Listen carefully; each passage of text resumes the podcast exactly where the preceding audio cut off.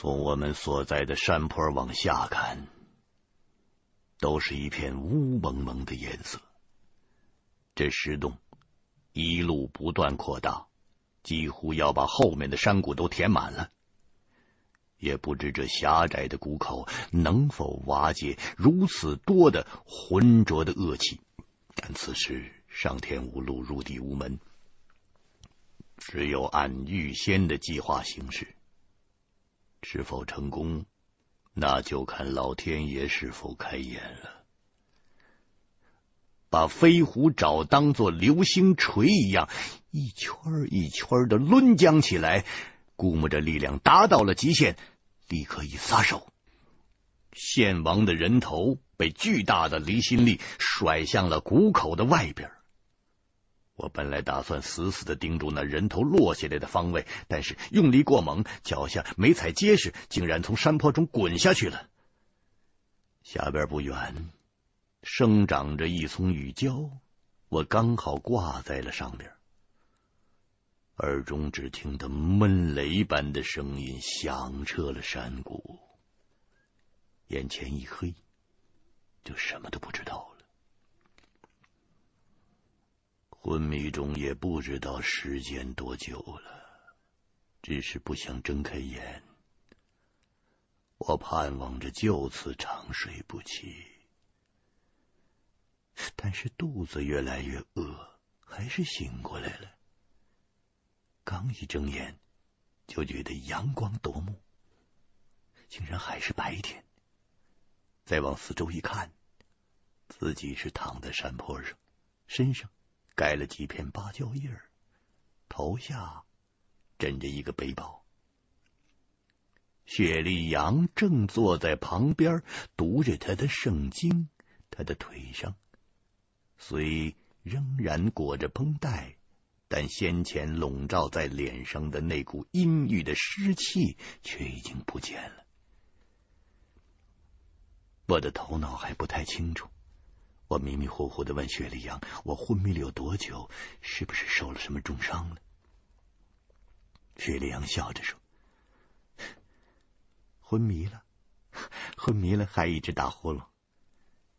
你只不过是劳累过度，在树上撞了一下，啊，你就借机会足足睡了一天一夜了。”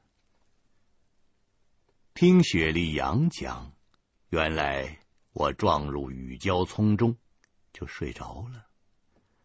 山谷下边的肉果也冲到了谷口，真的被青龙遁笔、屏风走马的形势给挡住了。附在其上的浑浊的恶气顿时烟消云散了，流出了无数的污水。最后，谷口只剩下一个有一间房屋大小的肉汁的石壳了。从上望下去。那个形状就好像一个滑白的大海螺，被石洞腐蚀掉的全部事物都成了烂泥了。那恶臭的气息被山风一吹，也自然散了。胖子把我和雪莉杨分别拖上了坡顶，跟着倒地就睡。紧绷着的神经一旦松弛下来，就再难以支持了。好在那个时候，雪莉杨身上的尸毒已经退了大半了。他动手给自己换了最后一次糯米和木棍。现在看来，这长成了形的木棍的确是有奇效。最多再有一天，这个雪莉杨他就能够恢复如常了。胖子早上就给饿醒了，便去古前找到了人头，然后去山神庙拿我们的东西。估计再过一会儿也该回来了。我见大事已定，就等胖子回来做饭，然后呢，扎个木牌，顺水路回去。哎呀，这次行动啊！就算是成功了啊！只是不知这人头里头是否就藏着我们苦苦搜寻的木尘珠了。估计这次来云南倒斗摸金的成果，主要就取决于此了。雪莉杨说：“现在百分之九十九的可能，这半玉化了的人头的嘴里边就含着凤凰胆。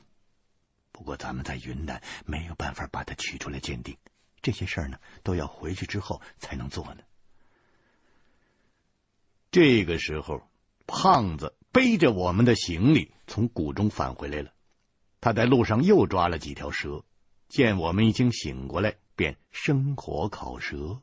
三个人都饿得不轻了，狼吞虎咽的吃喝完毕，便下到了谷底，密路返回了遮龙山。雪莉杨问我要不要把那个万年肉汁的干壳给烧毁了，我说没那个必要了。除非再有大量的尸体堆积到他的体内，否则呢，用不了多久，他就被这里的植物和泥土埋住了。这里也并非风水大冲的雪眼，不会再产生什么变化。如果一用火烧，咱们免不了要拉上十天的肚子了。沿着蛇爬子河，很容易就摸到了。遮龙山山洞的入口了，我让雪莉杨留在洞前看东西，便和胖子去附近找了几株树木，用剩余的绳索加上老藤，扎了个很小的简易的木筏子，拖到了洞口。从遮龙山内的水路回去，虽然有可能会碰到那些牙胜刀锋的刀齿魁鱼，但是。只要木筏子上没有沾染鲜血，就不会成问题。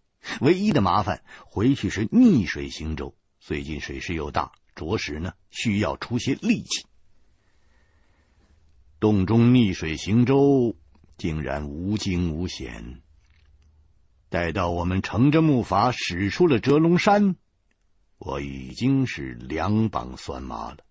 在古墓中跌跌撞撞，身上的淤痕少说也有几十处。由于环境潮湿，隐隐作痛。把登山头盔摘下来，只见头盔上全都是刮痕和凹陷。回想这几天的经历呀，那真是险些他乡做鬼呀，真是在世为人了。回到了彩云客栈，我真觉得挺对不起老板娘的，把人家借给我们的剑威气步枪搞丢了。出来的时候呢，光顾着走反，甚至已经想不起来是在什么地方把枪给丢的，只好跟人家说我们在山后捉蝴蝶，遇到了蟒蛇，一番搏斗，东西全丢了，蝴蝶也没捉着。老板娘却说：“东西呀是死的，丢了就丢了，只要人平安就好。遮龙山原本就多出大蟒，即便是本地的猎手碰上，也难保周全。只是近些年巨蟒已经不太多见了。你们遇上了，没出意外，这就比什么都好。”我们在彩云客栈里又休息了几天。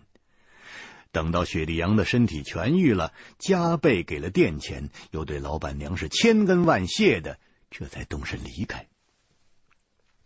到昆明上了火车，在软卧的车厢里边，我已经有些迫不及待了，便跟雪莉杨商量研究研究，从献王墓中倒出来的几样东西究竟都是干什么用的？这里面似乎还有很多的玄机。我看了看，外边没人，别把门关起来，让胖子把那些东西一件一件的拿出来。首先取出来的是玉瓶，瓶中本有一泓清水，浸泡了一个小小的白玉胎儿，但这个瓶里的清水在混乱中不知怎么。都烫净了，其中的玉胎失去了这清水的浸润，竟也显得枯萎了。再用平常的水灌进去，却怎么看都没有以前那个水清澈剔透。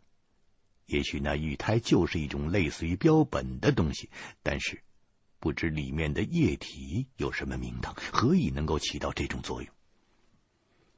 这件遮龙山的生殖崇拜的祭器与木尘珠毫无关联，所以呢，我们也没多想，让胖子收了，继续查看一下。胖子又取出十几枚黑色的玉环，这便是我从献王的手里抠出来的，绝对是凌驾于所有的陪葬品之上的重要的名器。指环一取出来，我们三个人都堵住鼻子了，臭。这些玉指环被尸臭所浸，臭不可禁。在客栈里已经借了一些陈脑，熏了好几天了，仍然没有去尽，只好仍然装进了透明的封袋里边，隔着塑料袋看。三个人看了很久，都瞧不出什么名堂。这些玉环既非精雕细刻，也不是什么价值连城的贵重的材料，只是年代一定久远，而且经常使用，被磨得十分的光滑。我突发奇想，对胖子和雪莉杨说：“先王的追求很单纯，成仙求长生。咱们在肉国里面见到有只丹炉。”炉中有五色药石的残留物，看样子有尘沙、铅粒、硫磺一类。这些在古代合称为五石散。修仙的人除了炼丹之外，还有一项活动也很重要，那就是和神仙交流。胖子自作聪明的说：“哦，我我我知道，哎，这这这些玉环呐，它原来就是往天上扔的。”哎，看看这意思，跟求签差不多。我说不对，我估计除了类似观湖景的大型仪式之外，一定还有一种日常的活动。古人最喜欢伏击呀，虽然真仙未必应念而来，但也不失为一种精神寄托。我想。这些玉环应该是配合一个基盘，基盘上有很多杂乱的文字。这玉环是用来伏击套字的，是一种占卜用的器物。胖子说：“我说啊，那一个人有多少只手啊？用得着这么多枚玉环吗？”我无言以对，只好分辨说：“也许是。”也许是看天上星月的变化，在选择究竟用哪一枚跟神仙交流的。这个时候，雪莉杨忽然说起话来了。对，的确是用来套字的，不过这是一套类似于加密密码解码器的东西。龙骨天书上字体的大小。刚好和这玉环相近，只有用这十几枚玉环，按照某种顺序排列，才能解读出龙骨上的真实的信息。我对雪莉杨说：“哎呦，真是一语道破梦中人呢！回去之后拿给孙教授啊，给咱们译出来《凤鸣岐山记》，那就能知道这个天书上所记载的秘密了。我就说嘛。”那凤鸣岐山的事谁不知道啊？啊，犯得上这么藏着掖着呢？原来这密文中另有一层密文呐！这个保密工作算是做到了家了。不过这玉环是如何排列的呢？想到这儿，三个人都不觉一愣，面面相觑。这些黑色的玉环各自独立，互不相连。忽然想起来。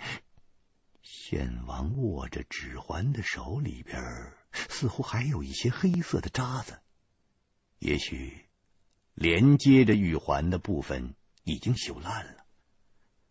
哎呦，那就永远也不可能有人知道它怎么使用了。雪莉杨拿起了密封袋，仔细的数：玉环的数目总共有有十六枚。雪莉杨轻轻的叹了一声，接着说：“若言琴上有琴声，琴在匣中何不鸣？若言声在指头上，何不于君指上听？”不知手法，即便有琴有指，也解不开其中的奥秘呀。胖子也感叹说：“哎，看来那苏东坡吧，他也是个解码专家了。不过咱们现在琴手指都有了，是吧？”只是这个手指它不分溜，是吧？仍然就弹不成曲儿。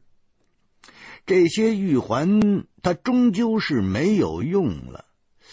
哎呦喂，这这这价值上可要大打折扣了。这个，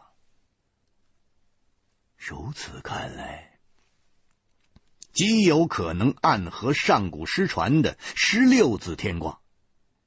如果我家传的残书十六字阴阳风水秘术有全本，那我应该可以知道这十六枚玉环的排列的方式。但是现在我只知道十六字之名啊，除非是我祖父的师傅阴阳眼孙先生复活了，可以问问他那十六卦如何白演，否则。你上哪儿去学呀？怕就怕这个木尘珠跟天书中的信息有重大的关联，要是不解开它，就不能消除无敌鬼洞的诅咒。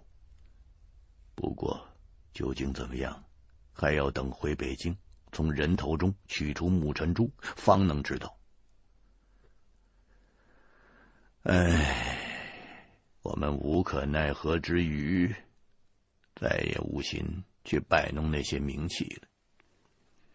胖子去餐车买回了一些饭菜、啤酒。雪莉杨在吃饭的时候对我说：“老胡啊，我一直在想，献王的木尘珠是从哪儿得来的？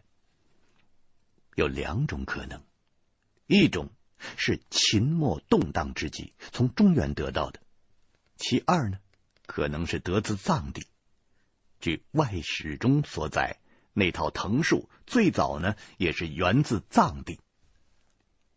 我喝了一些啤酒，脑子变得比平时要清醒了。听雪莉杨说到这件事，便觉得木尘珠多半最早是藏边的某种神物。献王希望成仙后，能到他在湖景中看到的地方。还把那里的服装奇异的人形造成了铜像，摆在天宫的前殿，目的呢是先过过干瘾。肉果最隐秘处的壁画，详细的描述了观湖景时所见的情形。那座城中就供奉着一个巨大的眼球，但这与新疆沙漠中的鬼洞相互之间又有什么联系呢？实在是令人费解。我想，最后的关键也许要着落到壁画中所描绘的地方了。那个地方具体在哪儿，我们毫无头绪，甚至不知道世界上是否真的就存在这么一个地方。也许以前曾经存在过，不知道现在还能不能找到。但是我的的确确见过这些奇装异服的人形。对于雪莉杨讲了一些我在昆仑山当兵的往事，这些事我始终不愿意去回忆，太悲壮惨烈了。一想起来，就像被剪刀剜心一样的痛苦。但是那一幕幕，就好像发生在昨天，历历在目，清晰而又遥远。一九七零年的冬天，我和我的战友大个子以及女地质勘探员洛宁从死亡的深渊中逃脱出来。多亏被兵站的巡逻队救下。地底和地面环境一热一冷，反差极大，导致我们都发烧、昏迷不醒，被送到了军分区的医院。洛宁的病情开始恶化，第三天就不得不转院了。后来他的情况如何，我就不清楚了，始终没有得到过他的音信。我和大个子只是发了两天的高烧，输了几天液，吃了几顿病号饭，就恢复过来了。住院的第六天，有一个我们师宣传队的徐干事来找我们。徐干事说：“我和大个子是我们师进昆仑山之后最先立下三等功的人。”要给我们拍几张照片，在全师的范围内宣传宣传，激发战士们的革命斗志。我当时的情绪不太好，想尽快的出院。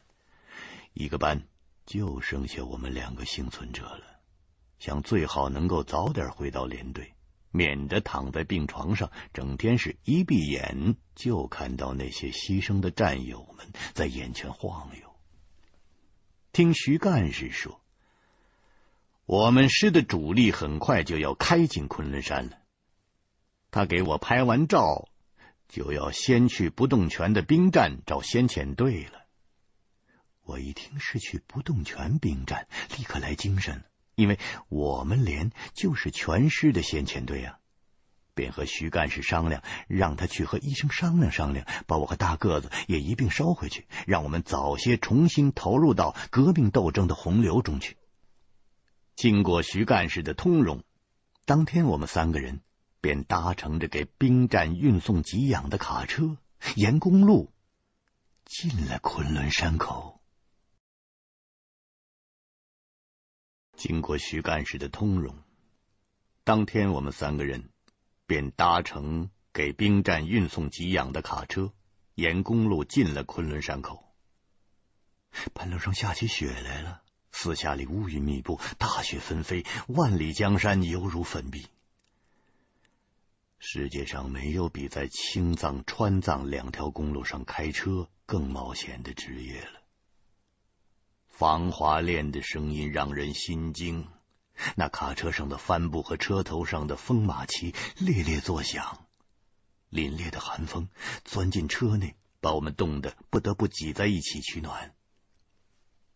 水壶里的水都结成了冰，牙关打着颤，好不容易挨到了不动泉，立刻跑到了围炉边取暖。徐干事是南方人，虽然也算身体素质不错，但是比起我们基层连队的士兵，仍然显得单薄一些。不过，和那个年代的大多数的年轻人一样。他的血液里流淌着一股莫名其妙的动力，稍稍暖和过来一些，他就立刻张罗着给我和大个子拍照了。我们说承他说情，只好听他摆布。我举起了一本《毛选》，在火炉边摆了个认真阅读的造型。徐干事摁动了快门，闪光灯一闪。晃得我差点把书掉了。徐干事对我说：“小红同志，不用等照片冲印出来，凭我的经验看，这张照片一定拍得很好，因为你学习毛主席著作的精神是很专注的。”我连忙谦虚的说：“是啊，我我一学习起来吧，就很容易忘记我个人的存在，我完全忘记了是在拍照。”照片拍得好，那还是因为你的摄影技术好。大个子在旁边说：“老胡这造型啊，确实整的不错啊！我也整跟他一样的姿势得了。将来通报的时候啊，是不是可以给我们啊整孜孜不倦这个评语啊？”徐干事笑着说：“那不合适嘛。”这四个字别人已经用过了嘛？嗯，废寝忘食则被用来形容雷锋同志了。我看给你们两个人用用用聚精会神怎么样？正说着话呢，我们连的连长回来了。连长是四川入伍的老兵，他听说我们那个班唯一活下的两名战士归队了，就顶风冒雪的跑进了屋。我和大个子赶紧站起来，立正敬礼。连长在我们每个人的胸口都倒了两拳。回来就好嘛，可惜呀，指导员和你们班七的同志。算了，不提了。你们两个赶紧吃饭呐！啊，日他闲人板板的，一会儿还有紧急的任务啊！说完，就急匆匆的转身出去了。我和大个子外，外加徐干事，听说有紧急任务，又见连长那匆忙的样子，知道可能出什么事儿了。现在也不便打听，只好赶紧去吃饭。吃饭的时候才发现，这先遣队的大多数人都不在。原来继我们之后，先遣队又分头派出了数支小分队进了昆仑山。现在的不动泉兵站是个空壳了，没剩下多少人手了。我感觉到了，这空气中有些紧张的气氛。我就问吞训员陈星是怎么回事啊？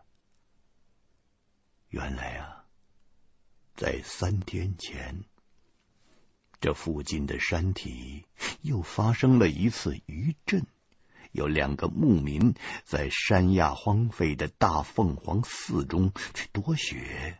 地震呢，使他们的牛受了惊，跑进了寺中。寺后有个臭水潭。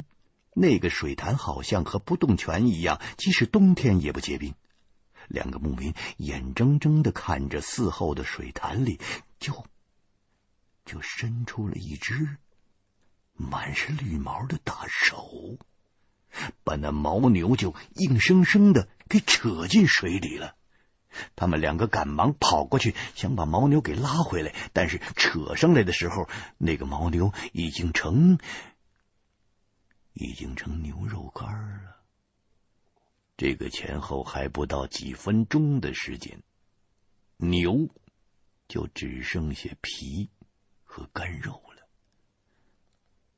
牧民们顿时就害怕起来了，认为是闹鬼了，就来报告大军了。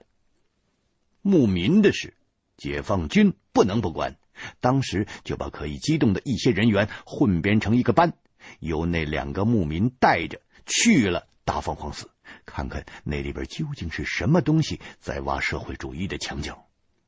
当时打狼运动开展的轰轰烈烈，一切危害牧民的动物都在被打之列。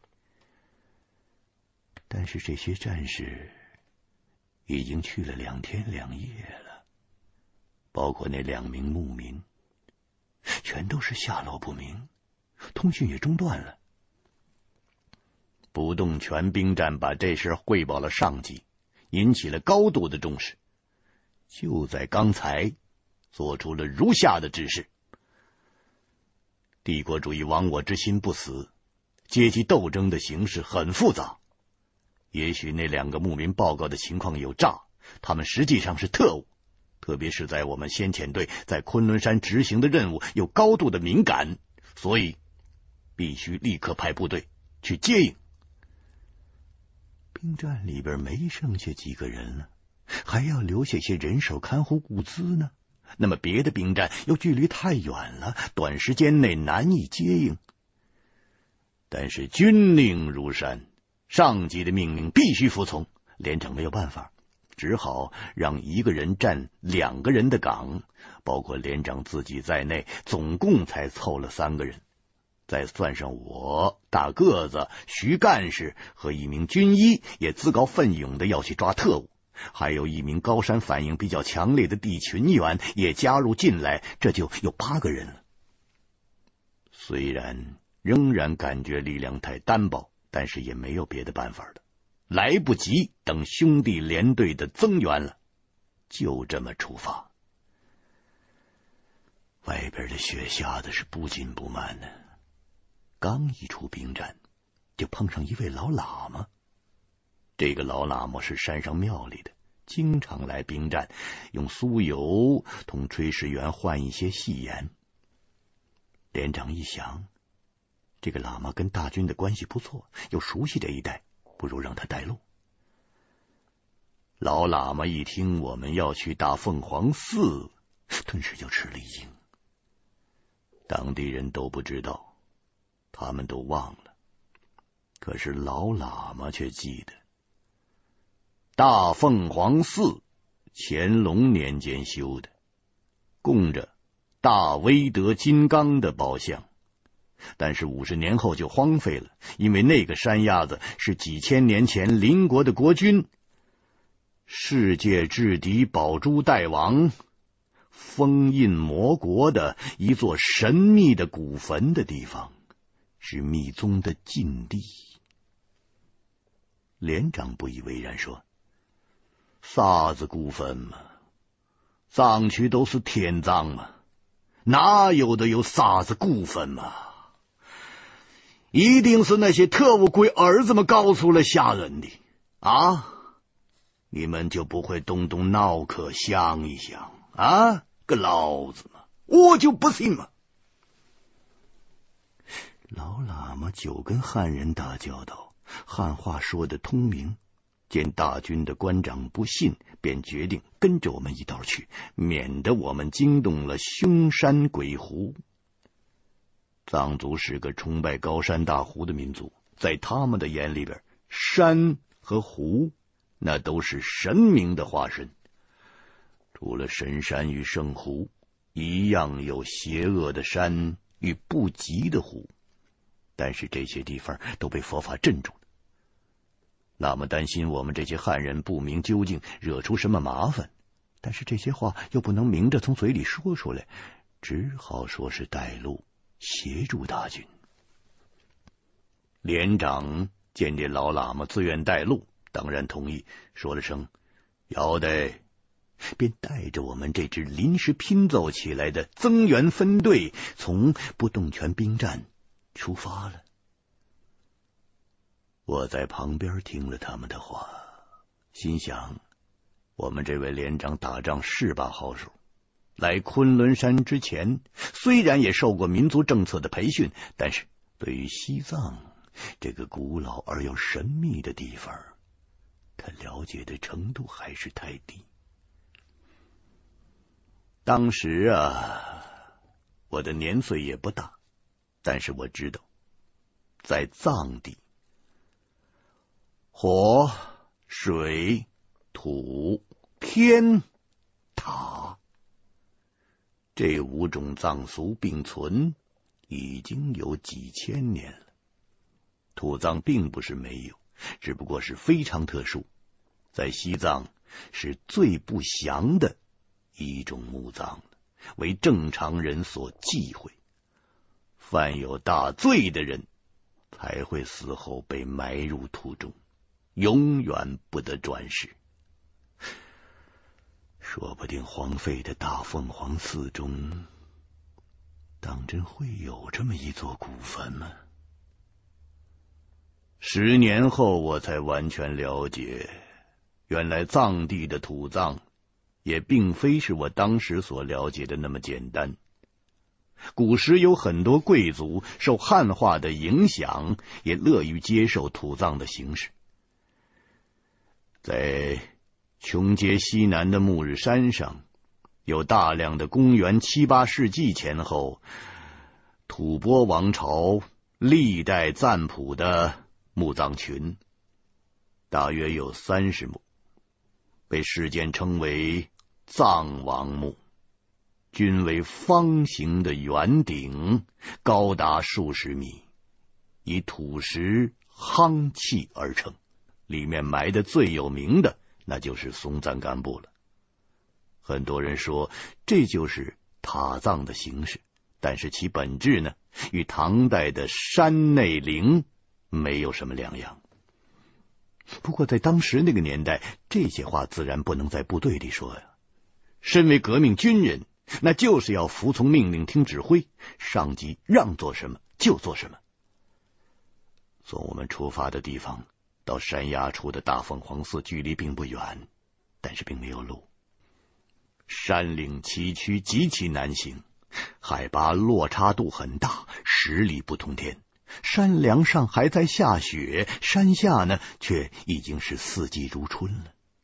荒凉的大凤凰寺一带本是无人区，因为这里边的山门前有一片一年到头常绿的荒草甸子，偶尔呢会有些藏族的牧民到这里打些冬草来应急。因为那里的山不好，湖也不好，以前经常有人和畜生莫名其妙的失踪，所以呢，牧民们能不去还是尽量不去。喇嘛牵着他那匹驮东西的老马，在最前边带路，走了将近半天的时间，转过了几个山弯，雪突然下得大起来了。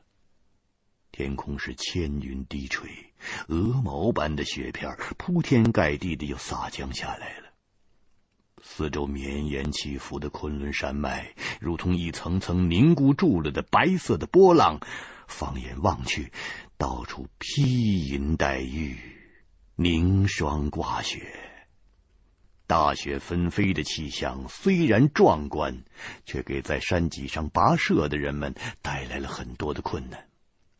徐干事以及地勘员卢卫国这两个人，是我们这队人里边体力稍差的两名成员。路越走越高，天色却渐渐的暗下来。他们不约而同的出现了轻度的高原反应，看样子还要翻过前边的山脊才能到垭口的大凤凰寺。连长就传达命令，先找个避风的地方，让大伙稍微休息休息，吃点东西补充体力，然后一鼓作气到达目的地。于是我们这支小分队暂时就停下来了。随队而来的女军医嘎红。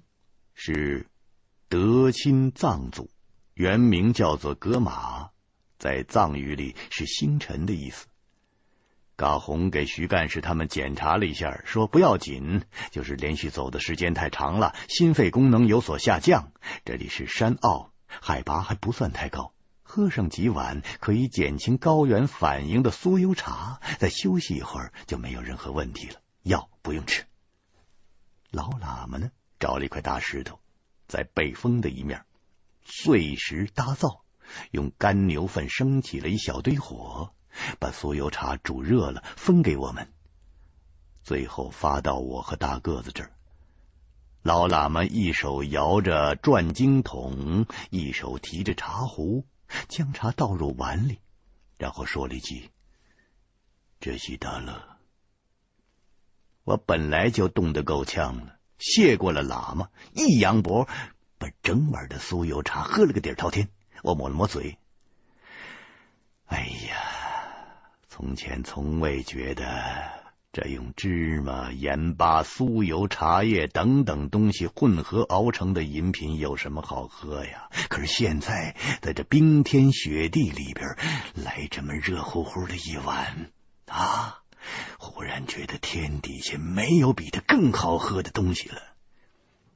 女军医哥嘛见我喝得快，便找喇嘛要了茶壶，又给我重新倒了一碗。慢点喝，别烫了嘴。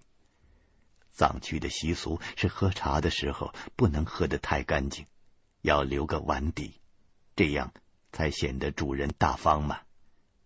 说完，冲我笑了笑。就转身帮着喇嘛去煮茶了。我望着他的背影，对身旁的大个子说：“哎，我觉得这个格马军医呀，真好，对待同志像春天般的温暖，特别像我姐姐。”大个子说：“呃，怎么你你老家还有个姐姐啊？没听你说过吗？长啥样啊？啊？”整张照片看看呢。我刚要对大个子说，我就做梦的时候才有这么个美丽可亲的姐姐。这时候，放哨的通讯员忽然叫起来：“有情况！原本围在火堆旁边取暖的人们，立刻全身就像通了电一样，抬脚踢雪，把火堆给压灭，迅速卧倒在地，同时发出了一片短促而有力的拉动枪栓的声音。然而，只见四周白雪飘飞，静夜沉沉，只有寂静的冷风呜呜的吹过。连长趴在雪地上，警惕的注视着四周，张口骂：“哪有啥子情况啊？龟儿子，谎报军情，老子先一枪崩了你，信不信你？”同学员陈星低声说：“连连长，我我我我以人头担保，我确实就没看错嘛？我刚才就在那边山顶。”就突然亮起了几盏绿色的灯光嘛？我对连长说：“会不会像阳城暗哨里演的似的，是迪特发出的联络信号啊？不知道咱们有没有暴露啊？”连长，干脆让我过去侦查侦查。连长点了点头：“嗯，要得。你去的时候啊，匍匐前进呐，小心一点啊，最好抓个活的回来。”哎，哎，不大对头。只见在距离我们数十米远的地方，这个时候突然露出了五盏碧绿的小灯。由于天色已黑，荒山的地表又被白雪覆盖，已经难以分辨那边的地形了。这五盏绿色的小灯随着风雪慢慢的飘。忽移动，像是几盏鬼火一样，忽明忽暗，围着我们转了几圈。这一来，我们都把半自动步枪举起来，对准了目标瞄准。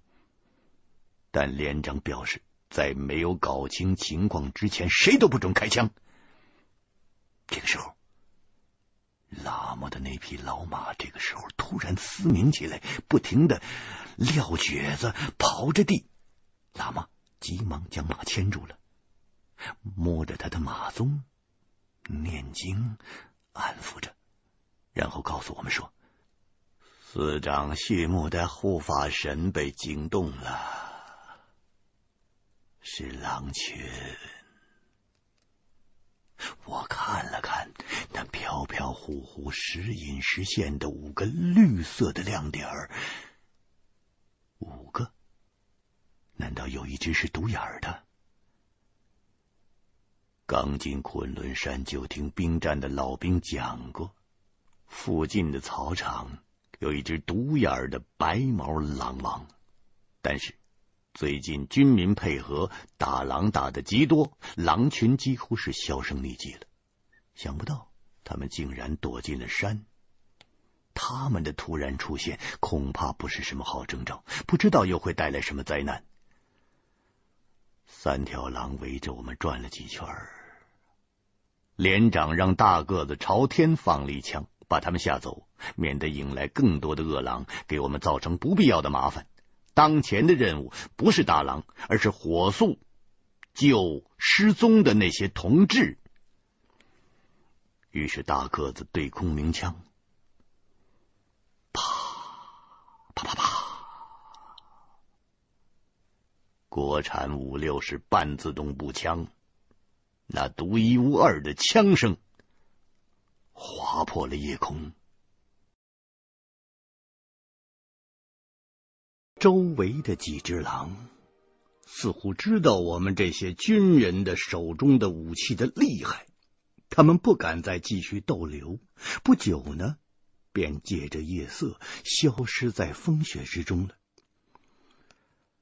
连长说：“也许前面的那个班在回来的路上遭到狼群的袭击了。”不过随即便想到，这种可能性也不大。十几条半自动步枪啊，有多少狼也靠不到近前呢？现在天气恶劣，要是比起狼群来更可怕的，那还是渗透进山区的敌特。潜在的威胁很多，必须立刻找到下落不明的那支小分队。我们即刻动身，翻过了一道大山脊，走下了很陡的山坡，下边就是荒草甸子了。这儿没有下雪，气温相对高了一点。但仍然是十分的寒冷，到处是荒烟衰草，那残破荒凉的大凤凰寺就掩映在荒草丛中。草甸子四周尽是古木狼林，面积着实不小。我们人数不多，要搜索这么大的区域并非易事。于是当下分作了两组，连长。带着通信员、炊事员、地勘院的卢卫国、军医嘎红等等，这五个人为一组。其余的呢，就剩下了大个子喇嘛、徐干事，再连同我这四个人，分为了第二组。连长安排，第二组呢，暂时由我来负责。两组分别从左右两翼进行搜索。我带着第二组，我拨开了将近一人高的乱草，端着枪向深处搜索着前进着。拨开荒草，就可以看到下面掩盖着一段段模糊的古代的条石的残道，这都是清代寺庙的遗迹。我心想，这些遗迹正好可以确认方向。我正要向前走，却被那老喇嘛一把给扯住了。他对我说：“啊，菩萨大军，这条道可不是用来给人走的。”我心想了，不是给人走的。那还是给鬼走的呀！我就对那喇叭说：“哈，人民的江山呐，人民做；人民的道路啊，人民走。在中国，不管大路小路，那都是社会主义的道路，是吧？为什么不让走呢？嗯？”徐干事觉得我说话太冲了，就拦着我说：“嘿嘿嘿。”这个地方上的同志啊，是配合咱们执行任务啊。我想啊，咱们还是应该多听听他们的意见啊。喇嘛从花花绿绿的挎囊里边取出了一根古旧的铁棍，说：“我为两代活佛做了四十年铁棒喇嘛。”对这庙里的事知道的一清二楚，哪条路绝对不能走，你们就只管跟在我的后边。这座奇庙的来历不一般呐、说完了，他从侧面绕过去了，边走还边唱念着经文。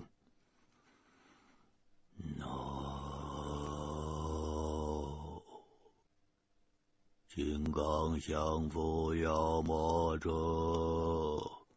神通妙善四十五，给我正修一成就。与诸愿地法出相，一切磨难皆是息。哎呦，我们谁都听不明白他唱的是什么，只好跟在他后面，没话找话的问说：“这个，这个。”老老老同志啊，这个老同志喇嘛阿克，你你既然对这个破庙如此的熟悉，那你能不能给我们说说，当初这个庙为什么建成不久，它就它就荒废了呢？喇嘛闻言，止步回身，苍老的脸上浮现出一抹阴云。啊。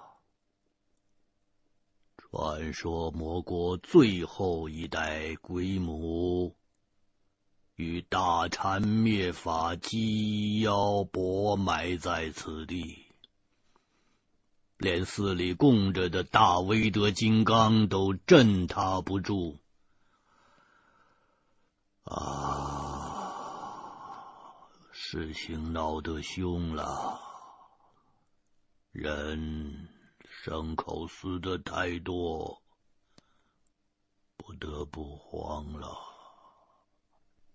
我们向着前边的古庙搜索着，荒草丛中没有任何人的足迹，除了杂乱的草和石头，偶尔还会见到一些半没泥土中的动物的白骨。看那骨骸的形状，甚至还有。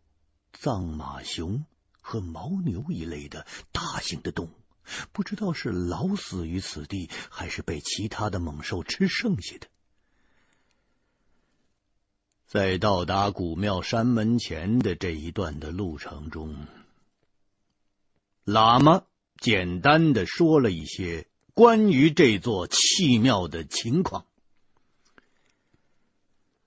藏地古老的传说中啊。世界制敌宝珠大王受到迦蒂公主的委托，在莲花生大师的帮助下，诛杀了躲进昆仑山的妖姬。在流传了数千年的口述叙事长诗中，有过详尽的描述。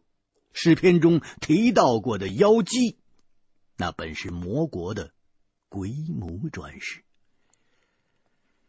自古以来，这个离昆仑神泉不远的山坳，那就是个被诅咒的地方。经过此地的牧人和牲口，常常就会莫名其妙的失踪。当地的活佛曾经不止一次的派遣铁棒喇嘛和金刚护法来山里调查原因，但始终都没有头绪。直到乾隆年间。发生了一次强烈的山体崩塌，有人发现山坡下露出了一座无名的古坟，位置背山面湖。古坟的石门塌陷，大敞撕开，当地牧人谁都没敢进去，只在外边向内张望。只见里面有不少年代久远的龙木。古坟外边的石道。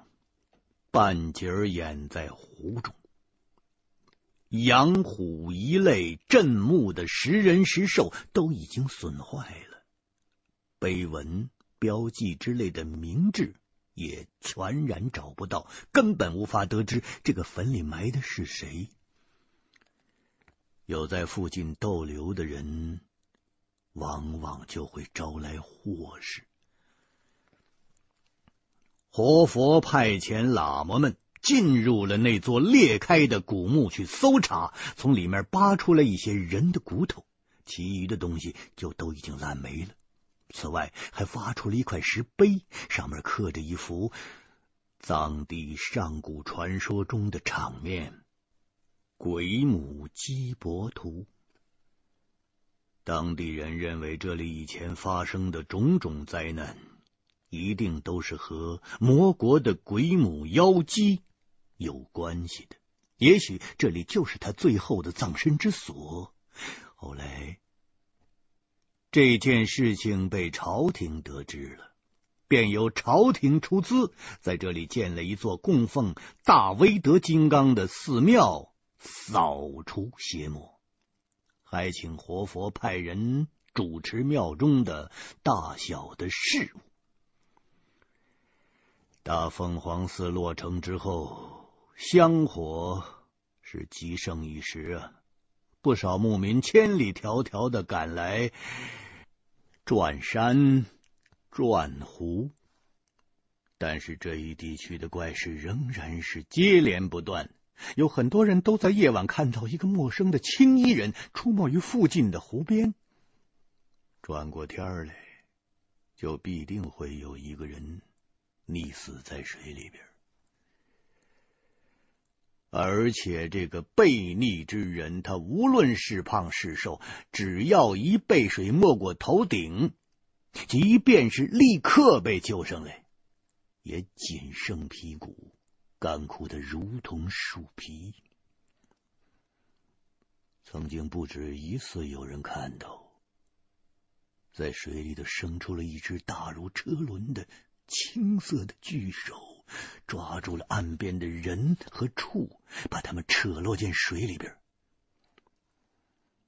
喇嘛们截断支流，使湖水干涸，想找出其中的根源，但只见湖底是枯骨累累呀、念经、超度、大做法事都不起任何作用，只好用条石封堵住古墓、弃庙。而去了，在佛法昌盛的藏地，弃庙的事实那实在是太少见了。从此之后，人们互相告诫，远离这块不祥的禁地。这些往事，除了一些上岁数的年老的喇嘛，其余的人都已经逐渐的淡忘了。又开始有人贪图方便，来这荒草甸子上打冬草了。我们发现的那段石道的遗迹，便是当年堵住古墓缝隙的晶石，上面都刻着密宗的大日经书，不能用脚去踩它呀。喇嘛给我们讲到这儿。然后连连的摇头叹气。哎，哎，现在没有多少人还拿佛爷的话当回事儿了。哎。大个子听这事这么邪乎，就低声对我说：“白夫人，哎，老胡，真能有他说的这种事儿吗？他扯犊子吧都！我呢，不置可否。想到前些天昆仑山底下的火山活动频繁，造成了一次大地震，也许。”把那座被封住的古坟再次震裂了。不过，既然那墓中的一切事物已经早已经在乾隆年间便被清空了，那就说明这里边仅剩了一个虚墓了。我只知道，虚墓之地那是不宜久留的。至于这庙中的奇怪的传说，这这我可就摸不着头脑了。我们四个人为了不遗漏线索，我们平行的拉开了一定的距离，推进到了古庙的残破的墙壁之前。但这一路上都没有发现什么可疑的迹象。这时候，连长所率领的第一组也从荒草中走出来了，他们那边也没有找到什么，两组战之合并，进入了大凤凰寺。这座庙损坏倒塌的十分严重，只剩下几圈断垣残墙了，依稀能看出当年的规模。这个时候，一轮又大又圆的月亮从厚重的千云中显露出来，月明如昼。照得破庙中一片通明，而山梁上的大雪依然下个不停。冷风吹下来，呛得人肺管子都凉透了，内脏似乎都冻成了冰坨子，哪还有心思再去欣赏这半边月光半边雪的奇景呢？当地的驻军有这么一句口头禅：过了昆仑山，进了鬼门关。到了不动泉，眼泪结成冰。昆仑呀，冻死狼啊！废庙所在的山崖，正是个西风的大口子，带冰碴的冷风从四面八方灌将进来，形成了一股呜呜咽咽的奇特的声音。徘徊在荒草古寺的上空，最奇怪的是，这里头气温很低，旁边的绿色植物却依然能够存活，而且湖泊也从来不结冻，里面没有任何鱼类和水草。传说在古时候。这里无风也有三尺浪。很久以前，湖域的大部分就已经干涸了，只剩下了小小的一片水泡子，故此被看成是鬼湖狼错的前世。小分队的人一进了破庙的围墙，连长就让喇叭。把这庙和周边的地形详细的给大伙介绍了一遍。了解的差不多了之后，连长还是把人分成了两组。他亲自带人去庙后的古庙入口一带，第二组则负责搜索古庙的遗迹以及侧面的水洼一带。如果遇到敌情，就开枪示警。但是开枪之前必须要确认清楚情况，不要引起不必要的冲突。如果到天亮前仍然没有找到失踪的那个班，那只等上级从军分区调遣整个营来展开搜救了。连长安排完毕，便带着他那几个人从断垣间穿过。其实庙后的古墓并不宽敞，只有两间民房的面积。我们之所以在庙前就见到了封墓的晶石，是因为地震导致地质带裂痕的扩大，整个山坡的地质层都裂开了，和另一端的墓室连成一体了。我们也不敢耽搁，让喇嘛引路，把破庙的里里外外搜了个遍。在最中间的位置，我们见到了一尊残破的人身牛面多臂神像。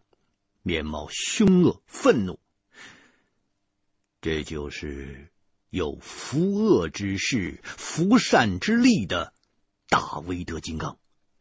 在大威德金刚像下有一块一米多厚的大石板，这就是从庙后古坟里边掘出来的。它十分的残旧破败。我用棉手套抹去了上面的灰尘，露出了上面的石刻。我和大个子徐干事都觉得很好奇。想看看那个鬼母到底长什么样子。只见那巨石上的刻图都已经快消磨的没了，更没有什么颜色。好在石纹条理详明，还能够看出六七分的旧貌来。那是一位裸妇，三目六臂。全身戴满了奇怪的饰品，这些饰物造型扭曲，似乎都与蛇神有关。他的身旁摆放着一个巨大的水钵，钵体上有蝉翼纹，钵中歪坐着一个又黑又胖的小孩，也是三目六臂。手持蛇形短杖，敲击着钵身。图中的背景是无数堆积成山的牛头骨。石板的下节可能是由于常年埋在土里边，已经被水土侵蚀的变黑腐朽了，所以只能看到上面这一半的画面。我们也就是看个稀罕，谁也没觉得这鬼母有什么可怕呀。我转头问喇嘛：“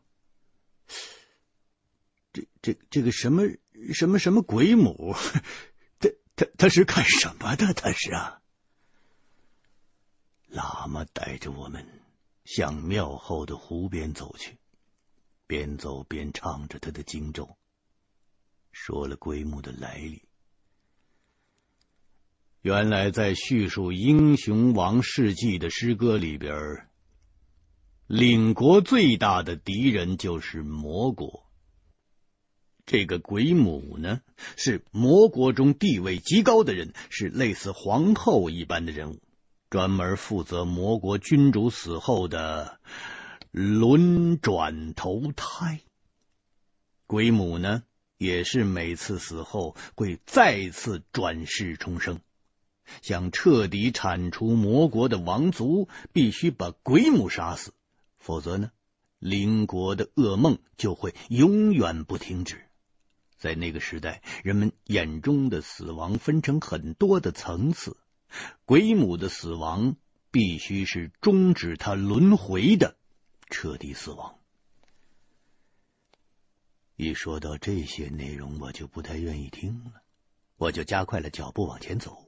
但是心里突然想着，这深藏在大冰川下的九层妖楼，那就是一座魔国贵族的坟墓啊！啊，这这怎么又出了一个什么鬼母啊？这是不是说明附近的一大片区域曾经是古代的魔国的灵区呢？水塘里的水几乎都是黑的。腥臭扑鼻，我们四个人在塘边一站，都不敢大口的喘气儿了，实在是太臭了。大个子指着水中一块黑色的东西对我说：“喂，哎，你看，你看，那好像是顶军帽子。”喂，大个子探出上了刺刀的步枪。想将水中好似羊茧绒皮帽子的东西挑过来查看，我刚要制止他，突然塘中臭水轻微的摇晃，似乎有一只巨大的青色的人手悄悄的从水底下冒出来，想把大个子抓住揪进去。我立刻把早已顶上膛的半自动步枪举起来，手指还没有抠到扳机，就听到西北方突然传来一阵急促的枪声。